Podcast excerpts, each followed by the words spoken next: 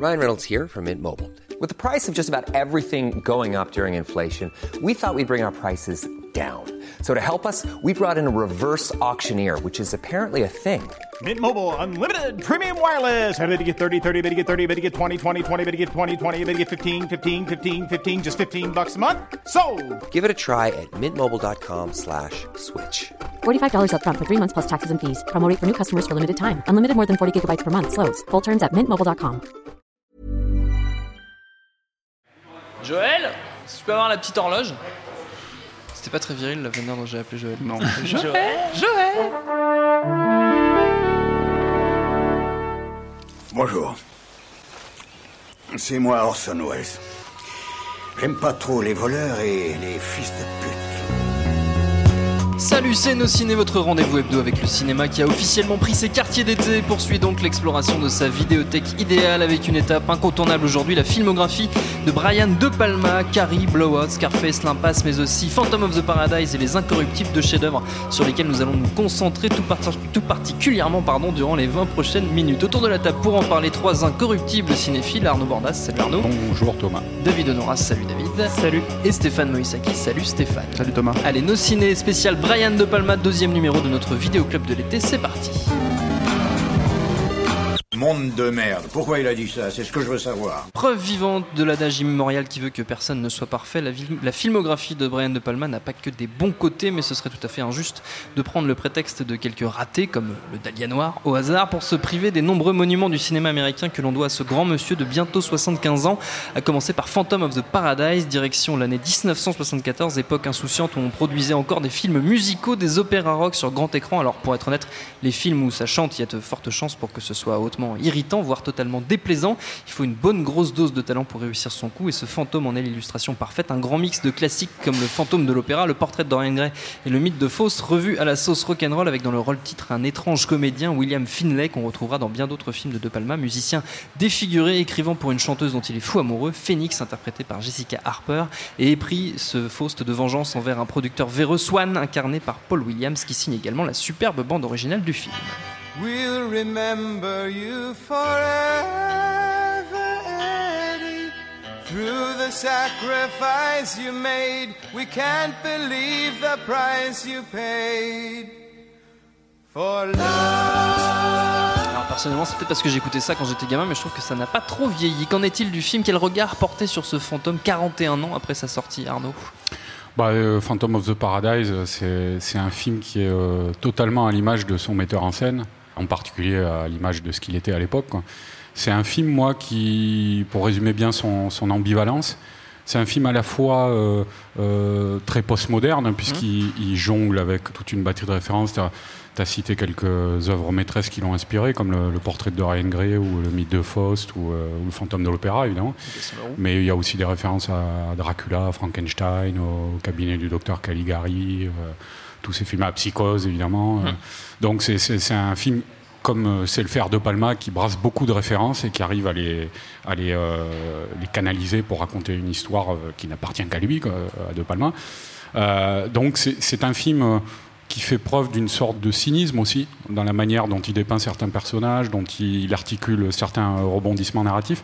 Et en même temps, et c'est là où moi je, trouve c'est c'est ça qui fait la marque de De Palma, c'est entre le cynisme et un romantisme totalement échevelé. quoi. Euh, C'est-à-dire, euh, il arrive dans un, dans un même film à, nous faire grincer des dents, à nous faire euh, rire jaune, et en même temps à nous faire pleurer. quoi. C'est vraiment pour moi, et particulièrement Phantom of the Paradise, qui, qui symbolise ça, mais c'est vraiment la marque euh, de De Palma, je trouve, qui- qu'il ait travaillé dans des films, euh, euh, dans le cadre de films euh, euh, plus, euh, on va dire, plus expérimentaux dans les années 70 ou des blockbusters dans les années 80-90. Euh, on garde toujours quand même ce- ce- cette ambivalence, euh, ce- cette corde raide sur laquelle il marche et euh, où il arrive, quand il fait des chefs-d'œuvre, à, marcher de manière brillante. David? Ouais, c'est la corde raide, c'est le mot, et, euh, et je trouve que même d'un point de vue esthétique, alors là, enfin, je pense que c'est dans Phantom of the Paradise que c'est le plus caractéristique. Il y, a une esthétique du mauvais goût euh, qui, pour moi, caractérise beaucoup les films de Brian De Palma et sur- surtout ses meilleurs. Quelque chose qui est vraiment sur le fil, le fil du rasoir entre euh, bah, la, la laideur et quelque chose d'absolument absolument magnifique. Et le truchement qui fait passer de la laideur à la beauté, c'est ce qui est au cœur de tout son cinéma, c'est l'obsession.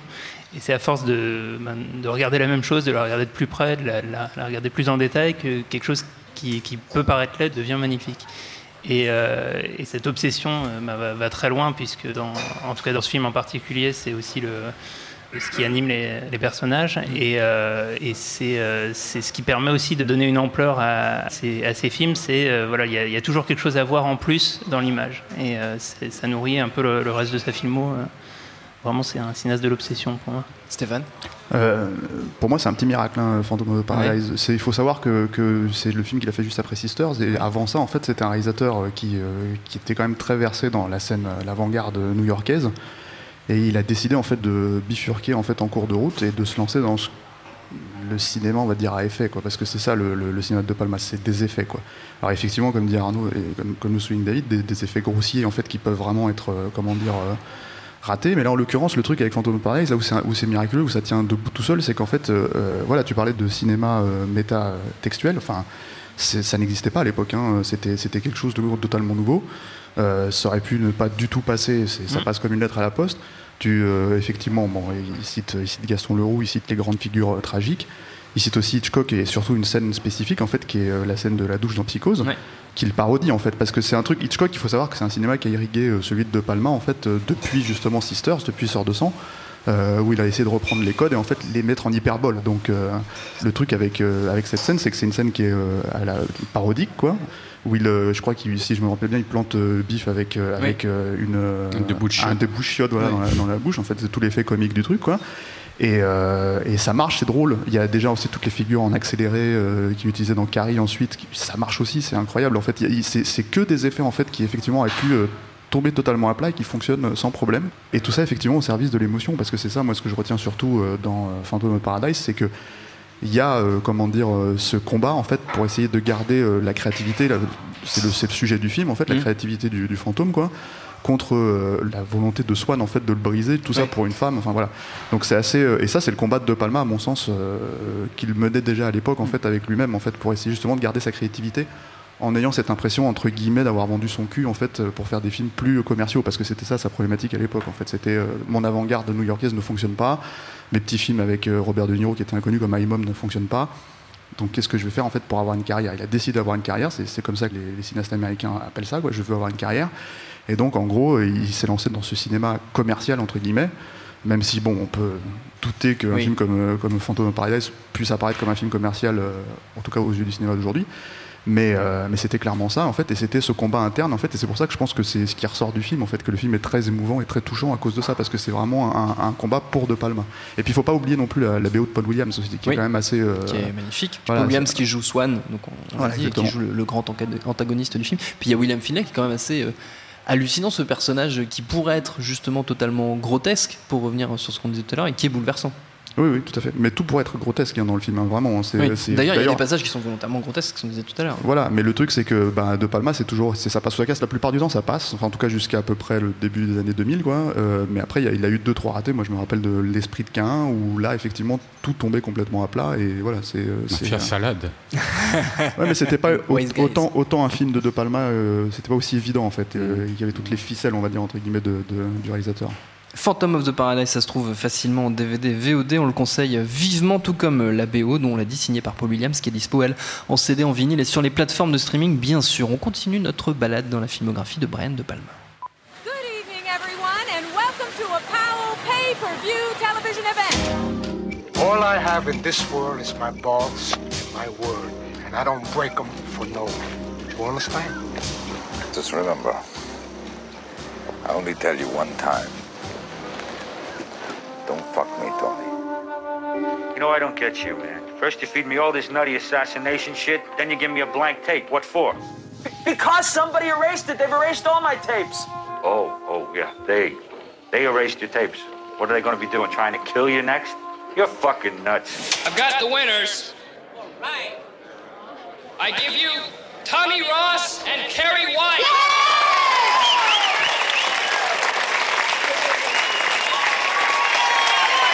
Alors c'est dur de faire des choix, mais quand il ne faut garder qu'une fraction d'une œuvre comme celle de De Palma, mais tout de même j'aurais été moi très mécontent si nous avions fait l'impasse sur les incorruptibles. 1987, De Palma nous raconte l'histoire d'Eliot Ness, l'homme qui a fait tomber le légendaire mafieux Al Capone. Et pour faire honneur à ce pan de l'histoire récente des États-Unis, quoi de mieux qu'un casting 3 étoiles, à savoir Kevin Costner en Elliot Ness, Sean Connery pour incarner son irascible acolyte et last but not least Robert De Niro en Al Capone. Si j'ajoute en plus que le score est signé Ennio Morricone, je crois qu'on est pas mal.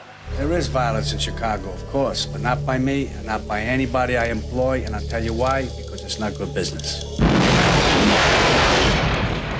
I want you to find this Nancy boy Elliot Ness. I want him dead. I want his family dead. Alors moi ce film avait totalement retourné le cerveau à l'adolescence, mais 30 ans plus tard, qu'est-ce que ça vaut Les Incorruptibles, Stéphane? Bah, euh, c'est un, c'est un classique. Voilà, c'est euh, Au sens euh, le plus noble du terme. Oui, oui, tout à fait. Mais euh, c'est ce qui est très très intéressant, c'est que c'est son premier gros succès Oui. dans l'histoire de sa carrière. En fait, même on pourrait croire qu'un film comme Scarface avait été un succès à l'époque, c'est pas du tout le cas. Ça avait marché, mais ce film s'est tellement fait arracher par la critique en fait que voilà, c'est ça, c'est le premier film où la critique s'est plus ou moins mise d'accord avec le cinéma de Brian De Palma. Pourtant, c'est une œuvre de De Palma à proprement parler, vraiment claire, pure et nette. quoi. C'est-à-dire que c'est une œuvre de vulgarisation. hein, c'est un peu la logique de De, de Palma. Euh, une, par exemple, une des scènes flagrantes en fait du film, c'est la scène du cuirassé Potemkin qui reprend. C'est-à-dire qu'il faut quand même avoir des grosses se pour reprendre dans, cette dans scène. la gare où là c'est Voilà. ces personnages qui tombent dans les escaliers comme dans euh, le, le cuirassé Potemkin. Voilà, exactement. Et donc, en fait, il la détourne complètement. Il faut quand même savoir que c'est un classique. hein. Le Mhm. Cuirassé Potemkin, c'est quelque chose euh, qui est étudié dans les salles de cinéma hein, déjà à l'époque. Euh, c'est un très très grand film, quoi. Euh, et lui, il reprend la scène dans un blockbuster euh, d'action euh, estival euh, et il en fait quelque chose de totalement nouveau, en fait, qui a à voir évidemment avec le Cuirassé- Potemkin, pardon, quand on l'a vu, on le sait, quoi. C'est c'est une évidence. Mais en même temps, il, il transcende ça. Et c'est ça qui est, je trouve, passionnant chez De Palma. En fait, c'est cette capacité à, à justement reprendre, en fait, comme, comme il a fait Scarface, en fait, reprendre des films, en fait, des figures classiques qui existaient, et en refaire quelque chose de totalement différent, ce qui est complètement à l'encontre de ce qui se fait aujourd'hui quand on fait un remake ou voilà où on cite absolument les choses de la même manière, au même moment, avec euh, en, en dévitalisant le remake en question. Quoi. Là, c'est euh, les Incorruptibles, c'est pareil. En fait, ça a été vendu comme une espèce d'adaptation de la série télé des années euh, Mhm. 50-60, je crois, c'est ça. Mais ça n'a rien à voir. En fait, Euh, au final, c'est euh, voilà un grand, beau film noble. Mais euh, passé à travers la vulgarisation de, de- enfin, esthétique euh, géniale de De Palma, quoi. Arnaud? Ouais, il y, a- il y a clairement ça. Un- Après, euh, moi, je trouve que dans sa carrière, c'est vrai que, outre le fait que c'est son premier gros succès, énorme succès, c'est vraiment un film qui, euh, euh, en effet, paraît plus noble d'aspect en surface. Parce que, par exemple, c'est vrai que les références au cuirassé Potemkin euh, euh, ou à Sueur froide, la mort de Frank Nitti notamment, euh, euh, ce genre de... il y a la scène aussi à cheval qui, qui fait beaucoup penser à Ford. C'est étonnant, cette scène héroïque portée par un très beau thème de, de Daniel Morricone. Donc, c'est des références plus nobles, par exemple, que Phantom of the Paradise, qui allait euh, un peu. Bon, c'est vrai qu'il y avait déjà Hitchcock, mais c'était Psychose, c'est déjà plus mal poli comme film, et puis c'est seulement 12 ans après euh, Psychose. hein. Euh, À cette époque-là, euh, Psychose n'avait peut-être pas l'aura a ma- maintenant à l'heure actuelle. Et donc, il y a- y, a comme ça, dans l'histoire aussi, que, que déroule le film, Les Incorruptibles. Notamment, je pense, le personnage d'Eliot Ness, ses rapports avec sa femme, qui sont très. euh, on pense à un film des années 40, euh, tout ça, enfin, l'époque un petit peu à laquelle se déroule l'histoire. Et en fait, euh, De Palma, il arrive à subvertir ça et à introduire. Par exemple, je parle de la scène fordienne euh, à cheval, là où il charge donc les hommes d'Al Capone en pleine nature, là, avec des montagnes autour, c'est très grandiose. Et puis euh, ça se termine dans une cabane euh, au milieu de ce paysage-là, euh, où Malone, le personnage de Sean Connery, euh, prend, ramasse un, ils- ont attrapé un mafieux et pour le faire parler, il ramasse un cadavre des hommes qu'il a tués, il lui fait croire qu'il est encore vivant, il le plaque contre une fenêtre et il lui tire une deuxième fois, il lui fait éclater la tête, il le tue une deuxième fois. Donc elle est terrible cette scène parce que c'est vrai que, on va dire, dans un film comme ça, on s'attend pas à voir ça. Moi, je me rappelle, je l'ai vu en salle à l'époque. J'étais jeune et ça m'avait, euh, ça m'avait bien secoué cette scène. Quoi. David? Ouais, effectivement, il y, a- aussi un aspect qu'on retrouve vraiment euh, dans les, incorruptibles. euh, c'est l'aspect à la fois cynique et pervers du, cinéma de De Palma dont on parlait tout à l'heure, qui est quand même contrebalancé par un certain romantisme. Mais là, pour le coup, euh, le- le personnage de Kevin Costner euh, va, suivre une trajectoire qui est un peu une, descente aux enfers. En fait, de manière presque imperceptible, il, abandonne sa famille et il abandonne finalement ses idéaux et sa morale pour aller au bout de, son objectif initial. Et tout ce discours-là est mené en même temps que euh, ben, les thèmes classiques du film américain avec le héros qui triomphe du mal. Et, euh, il y a toujours cette ambiguïté par-dessous. Et, et par ailleurs, ce qu'on je trouve assez intéressant, ce qu'on disait sur la, la réinterprétation des images, c'est on voit que dans son cinéma, plus il part euh, d'images préalables, que ce soit le cinéma d'Hitchcock euh, qui est très présent. On a, on a cité Psychose, mais il y a aussi, euh, on trouve dans Body Double, on voit du vertigo, ou, du fenêtre sur cours. Mm. dans Pulsion, il y a encore des références à Psychose, etc. C'est- vraiment un, un cinéaste qui l'a profondément marqué. Euh, sur la fin de sa carrière, il a même fait des films qui réinterprétaient son propre cinéma. Maintenant, il est, il est en relecture euh, de ce qu'il a fait lui préalablement. Et cette manière de, creuser les, images pour, euh, pour en faire sortir quelque chose, c'est quelque chose aussi qui a marqué sa génération. Peut-être même lui un peu plus que les autres a été très marqué par les images de l'assassinat de Kennedy qui euh, irriguent complètement ses premiers films euh, new-yorkais. Et cette démarche euh, de, voilà, de creuser les images, de creuser le cinéma et de manière euh, obsessionnelle et maniériste de, de refaire toujours la même chose, euh, c'est quelque chose qui est resté, et y compris dans ses films les plus commerciaux, y compris dans Mission Impossible, y compris dans Scarface, et, euh, et y compris même dans, son, dans Mission to Mars. Mais c'est clair, c'est clairement quelqu'un qui analyse le cinéma, enfin qui a, qui a toujours analysé le cinéma. Le, le- le- moi, un de ses derniers grands films, pour moi, même si on pourra éventuellement ne pas mettre ça au niveau de Scarface ou de l'Impasse euh, ou des Incorruptibles, c'est c'est Snake Eyes. Et Snake Eyes, en fait, c'est un plan séquence d'ouverture de 10-12 minutes. C'est-à-dire, il allait au bout de la bobine et, et voilà quoi, Euh, virtuose, incroyable. Et le reste du film, c'est une analyse de ce plan. En fait, c'est de qu'est-ce qui s'est passé. En fait, euh, voilà. Donc, il le fait littéralement dans son cinéma. Je- moi, je pense que c'est un film que je trouve brillant parce qu'on peut euh, l'analyser sous cet angle-là, mais il faut aimer le cinéma, vraiment le cinéma, pour l'aborder comme ça. Parce qu'après, si on le regarde comme un Whodunit et euh, un simple thriller, c'est vrai que c'est pas le film le plus, le plus excitant de la, la- la planète. Mais le truc, c'est que voilà, c'est ça le cinéma de Brian De Palma. C'est quelqu'un qui s'auto-analyse. Et c'est effectivement le problème, c'est qu'aujourd'hui, comme il s'auto-analyse lui-même un peu, un peu trop, bah forcément qu'il se recite. En fait, il, il- il recite euh, des scènes d'obsession et de pulsion dans le, dans le Dahlia Noir. euh, Et justement, qu'est-ce qui, voilà, qu'est-ce qui fait que ça marche plus, euh, le cinéma de Balma, Ah, dans- pour- quand pour- on arrive moi, à, ça- à un moi, film comme marche. Le Dahlia Noir Pour moi, ça marche encore très bien, même après le Dahlia Noir, quand il fait euh, Redacted en Oh là. 2007, euh, qui, est, qui est- qui est une, une- une relecture de, de ce qu'il avait fait 20 ans avant euh, Avec. Obsession, avec Outrage, pardon, et, euh, et qui, euh, qui en plus euh, voilà, repose sur euh, euh, ben, la, prise en charge de la prolifération des images, de la manière dont on représente euh, un, drame. Enfin, pour moi, c'est quelque chose qui est à la fois complètement dans son cinéma et qui arrive en fait à, dépasser euh, et à s'intégrer dans le contemporain. Et après, avec Femme fatale et, et Passion, qui sont un peu des, pour le coup, des, des films très personnels et qui sont des rêveries sur son propre cinéma, là, c'est évidemment plus bancal, mais je pense que pour le coup, Redacted est un film très important. Ils sont pas d'accord. En face, Arnaud, Non, moi, c'est un- je crois même que c'est le pire film de De Palma pour moi.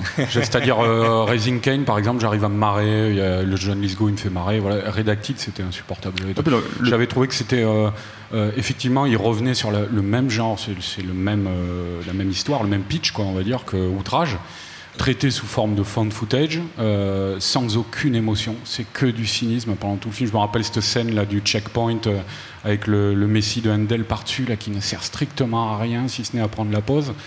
Moi, j'avais j'avais été euh, vraiment horrifié par ce film dans sa capacité à ne rien raconter et à faire du vent avec les idées, en gros, et, les, artefacts cinématographiques de l'époque. Voilà. Le truc avec Raising Kane aussi, enfin l'esprit de 15, c'est que c'était complètement raté, mais l'année suivante, il a fait le- l'impasse et c'était Mm. incroyable. Quoi. Ce que je veux dire, c'est que lui, il n'a pas forcément conscience quand il fait, quand il fait justement le- l'esprit de 15 qu'il est en train de rater son film. D'ailleurs, à l'époque, quand je crois que quand le film a été montré à, à Deauville, euh, les gens sont venus le voir en lui, en lui parlant de parodie et ils comprenaient pas en fait. Ils Oui. disaient mais euh, n'importe quoi. Enfin, c'est un film très sérieux. euh, Voilà.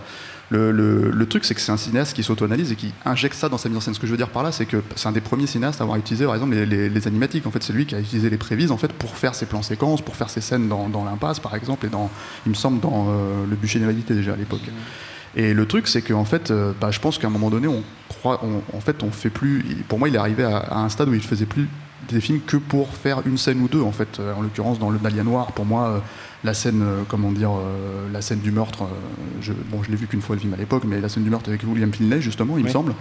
Euh, alors que, alors qu'à côté de ça, en fait, il a un roman qui est passionnant et qu'il enfin, rate mais dans les grandes largeurs quoi en fait donc euh, le, le truc c'est que moi j'étais super excité de me dire qu'un cinéaste comme De Palma allait adapter James Ellroy et puis le résultat est confondant de nullité quand tu vois que les 100 premières pages c'est 5 minutes dans le film tu te dis Oui, euh, c'est c'est un euh, peu- voilà. c'est- c'est un peu film- léger. un film qui, se tourne, qui, qui est censé se passer à Los Angeles et qui est tourné à Prague enfin c'est Oui. le genre de truc en fait où, où De Palma voilà enfin quand il tourne Les Incorruptibles il va à Chicago quoi voilà point barre quoi. Ah, puis euh, le Dahlia Noir, juste une parenthèse, c'est c'est quand même le, le film qui nécessitait, euh, enfin la, la présence de Los Angeles, c'était capital dans le film. quand même. Oui. Et en fait, c'est un, c'est un faux, euh, faux retour à, à Hollywood. On pouvait espérer que pour le Dahlia Noir, il allait, il allait revenir aux États-Unis. En fait, il est, il est parti après Mission to Mars et après, euh, avoir eu un peu des, des démêlés compliqués pendant la post-prod du film, euh, sur lequel finalement il a, il a, je crois, pas vraiment eu le director's cut. Et, euh, et donc il est, parti en Europe, il s'est installé en- un moment à Paris il a fait, il a fait Femme Fatale. Et, c'est. euh,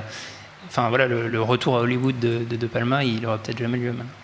En tout cas, Les Incorruptibles, qui, qui lui est dans, dans l'époque Hollywood de De Palma, ça se trouve en DVD, VOD, ça vaut vraiment le détour. Deux heures de pur et grand spectacle comme on l'aime. Pour terminer, c'est la tradition dans nos ciné, les recommandations de nos chroniqueurs. Une petite minute chacun pour convaincre. On reste dans et autour de la filmo de Brian De Palma. David. Bah, moi, il y a un film, euh, si on l'a cité juste une fois, c'est euh, Pulsion. Pour moi, c'est son plus grand film. Euh, ça s'appelle euh, Dress to Kill. En anglais, ça, ça dit un peu plus de quoi parle le film. mais C'est un film extraordinaire. Ce qui me passionne chez De Palma, c'est sa capacité en fait, à tout raconter simplement avec les images. Et, euh, et je pense que c'est vraiment là qu'il maîtrise le, le- le- le plus sa mise en scène. Euh, voilà, c'est un film extraordinaire qu'il faut absolument voir. Stéphane. Moi, je vais recommander un livre sur Oui. Brian De Palma qui a été publié en fait chez Calman Levy. Ça s'appelle Brian De Palma. Donc, c'est euh, au début des années 2000, je crois, à peu près, ça, en 2002-2003. Pour moi, personnellement, ça couvre euh, toute la bonne filmographie de, de Brian De Palma. On a bien compris. Euh, c'est un film assez, euh, c'est un bouquin pardon assez passionnant à lire parce que c'est la première fois que je voyais euh, Brian De Palma se livrer en fait à ce point-là euh, sur son enfance, sur euh, son père, sur euh, toutes ces choses en fait euh, qui sont, euh, enfin toutes ces obsessions comme tu, tu- Il y a, tu disais, il y a une anecdote sur son père qui est, qui est hallucinante. Bah, je t'en prie. Non, où il dit qu'il le suivait pour le filmer. La première fois qu'il a pris une caméra, il suivait son père euh, qui allait euh, voir d'autres femmes que sa Voilà. mère. Euh, donc dans ses pérégrinations adultères, il le suivait, il le filmait. Ça en Voilà, dit beaucoup, donc, je pense, voilà. sur, son- sur son effectivement, cinéma. sur le Et euh, c'est un livre français, c'est fait par Samuel Blumenfeld et Laurent Vachaud. Et c'est vraiment passionnant. Je sais pas comment ils ont réussi à le coincer pour le faire parler parce qu'il est quand même connu pour avoir un Pour vrai problème avec la presse ça, cinéma. ouais. Voilà. Mais en tout cas, voilà, c'est passionnant. Si vous arrivez à le trouver, c'est une très bonne lecture pour ceux qui, qui adorent Brian De Palma. quoi. Arnaud, pour finir. Eh ben, euh, moi, je vais recommander euh, pas taper dans les grands films, enfin dans les grands films reconnus, je parle, mais euh, avec euh, Outrage, qui est Ouais. le film qu'il a fait juste après Les Incorruptibles, euh, Casual- Casualties of War, donc on en a parlé un petit peu tout à l'heure. Euh, donc il se passe pendant la guerre Vietnam et qui raconte euh, l'histoire d'un détachement de soldats qui ont, c'est tiré d'une histoire vraie, hein, qui ont euh, trimballé avec eux une, une Viet Cong et qui l'ont violée. euh, voilà. C'est étonnant parce que c'est vrai qu'après le, le grand film flamboyant que Les Incorruptibles, c'est un, un film de guerre noircissime, euh, d'une d'une misanthropie et d'une d'une désespérance totale. Quoi. Moi, je me rappelle à la première fois où je l'ai vu en salle, euh, être sorti du cinéma vraiment euh, mal, quoi, parce que c'est un film terrible, qui en plus, euh, bon, euh, c'est pour ceux qui aiment Michael J. Fox, c'est quand même un, un rôle totalement euh, À contre-emploi, ouais, hallucinant dans sa carrière. Quoi. Euh, voilà, c'est un grand film de De Palma, moi je trouve euh, évidemment pas facile d'accès, quoi, qui, qui est assez dur, qui a été un échec à l'époque, hein, qui n'a pas marché. Euh, mais, euh, mais il faut le voir parce que c'est sans doute ouais, un de ses films les, plus désespérés. Quoi.